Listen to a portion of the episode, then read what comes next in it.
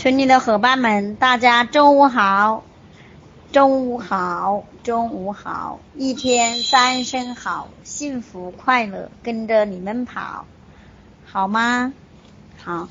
嗯，我今天和大家分享的是家庭的氛围。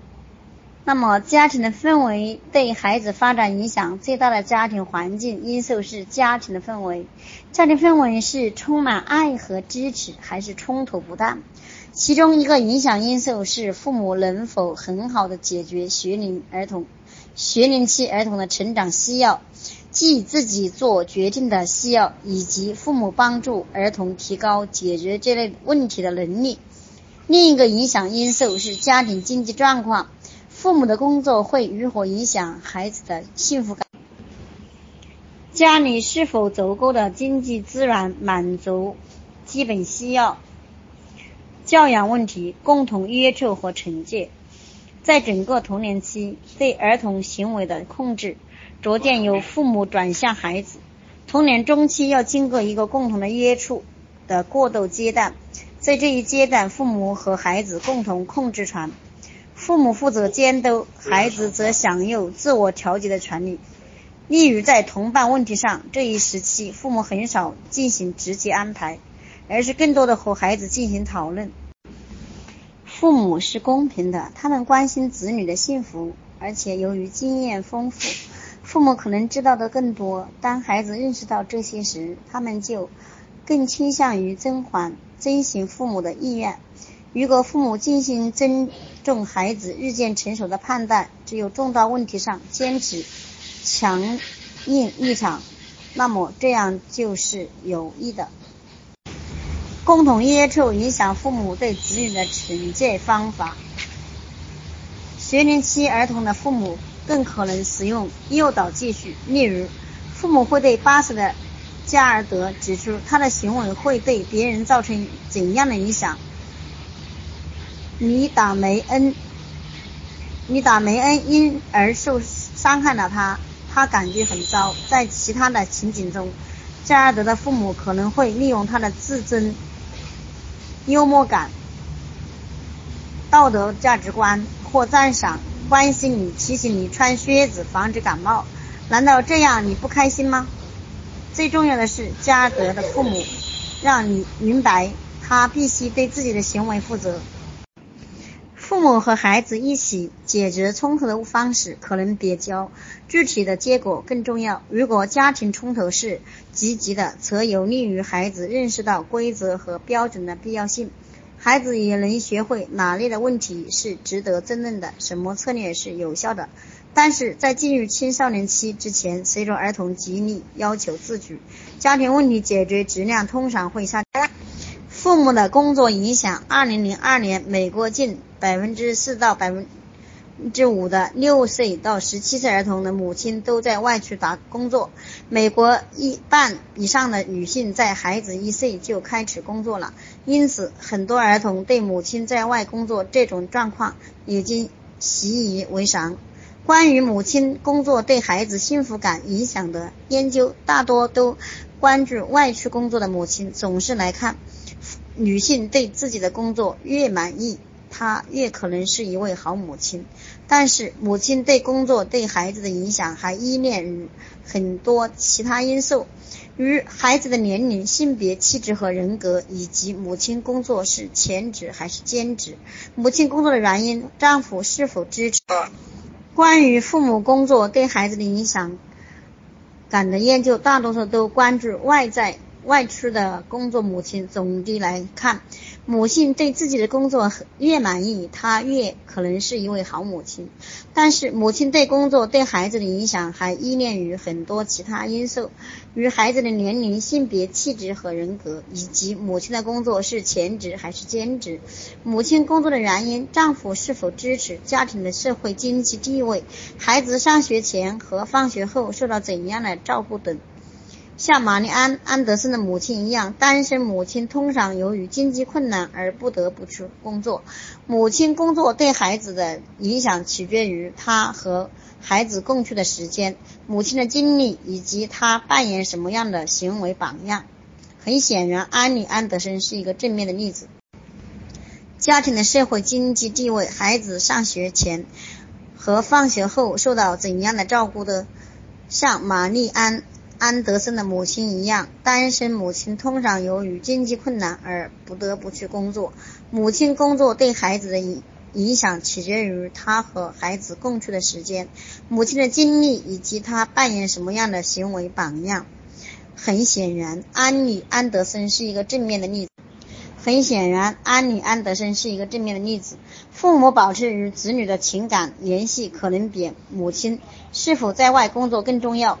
一些母亲在外工作，除了上学的时间，其余时间孩子由于父亲、其他亲戚或保姆照料。还有一些孩子，尤其是单身母亲或全职母亲工作的母亲孩子，这些孩子会被送到有组织的幼儿照料机构或参加丰富多彩的活动。很多儿童。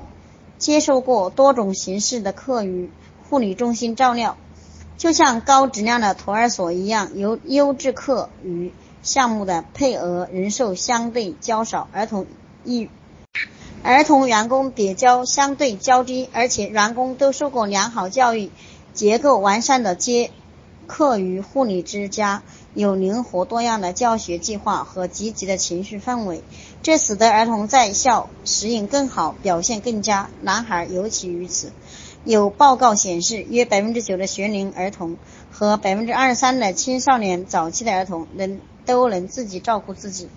有没有父母的监护下，他们能自己待在家里？只有当孩子比较大，足够成长。成熟，能对自己负责，有足够的资源，并且知道紧急情况下如何求救时，才建议采用这种照料形式。即使这样，也有保证，至少可能通过电话和父母一方取得联系。贫穷和教养。二零零二年，十八岁以下的美国儿童中，近百分之十七的人都处于贫困状况。要有百分之六十的人，黑人儿童和西班牙儿童处于贫困或接近贫困状况。就像玛丽安·安德森的母亲一样，贫困可以激进人们努力的工作，让孩子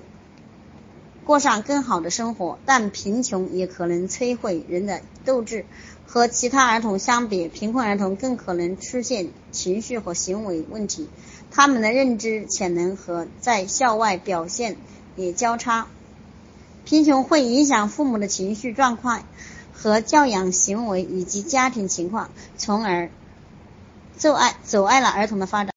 从而阻碍了儿童的发展。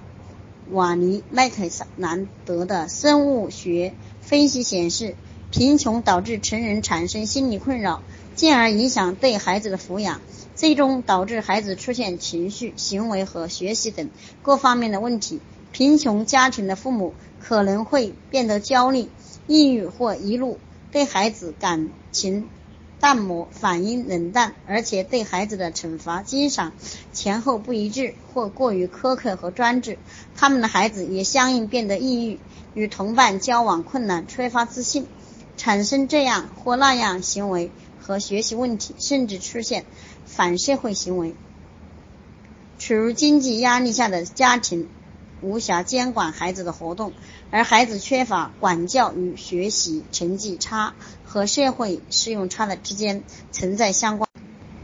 持续贫穷的影响比较复杂。一项对开单计划中的儿童进行为期六年追踪研究发现，与追踪六年间只有最后四年贫困儿童或持续贫困儿童相比，从五岁开始一直处于贫困儿童的。儿童五年级在学习成绩和行为方面的表现并不差，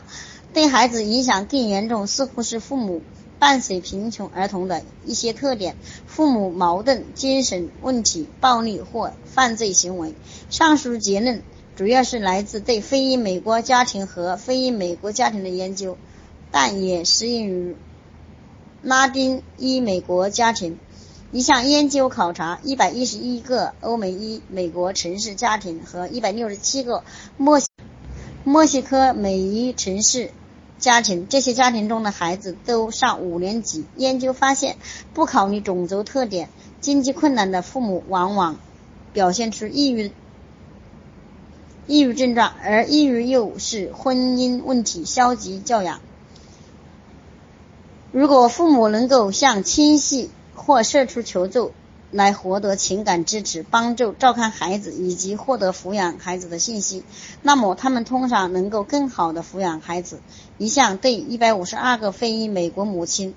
家庭进行单亲母亲家庭进行了为四年的追踪研究，这些家庭来自佐治亚州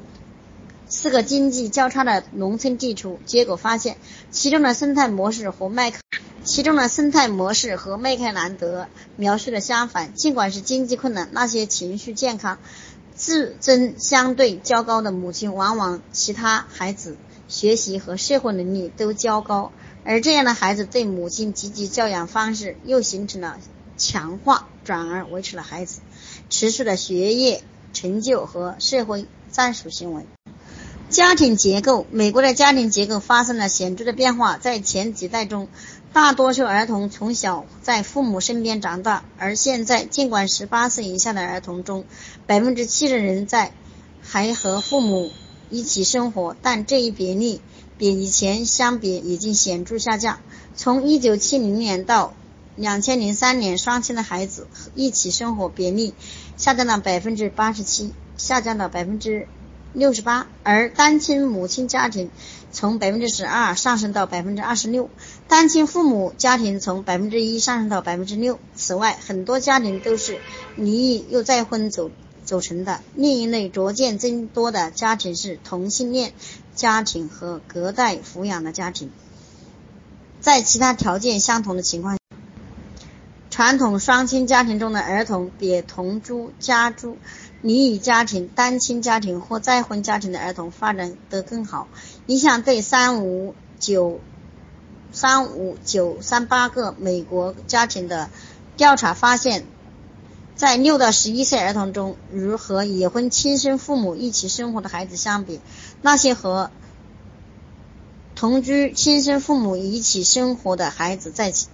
在情绪、行为、学业方面的表现都交叉。这种差异主要与家庭经济来源、父母的幸福感和教养有效性有关。因此，家庭结构本身不一定是关键因素，父母关系以及父母创造融洽家庭氛围的能力，比他们的婚姻状况本身更能影响孩子的适应性。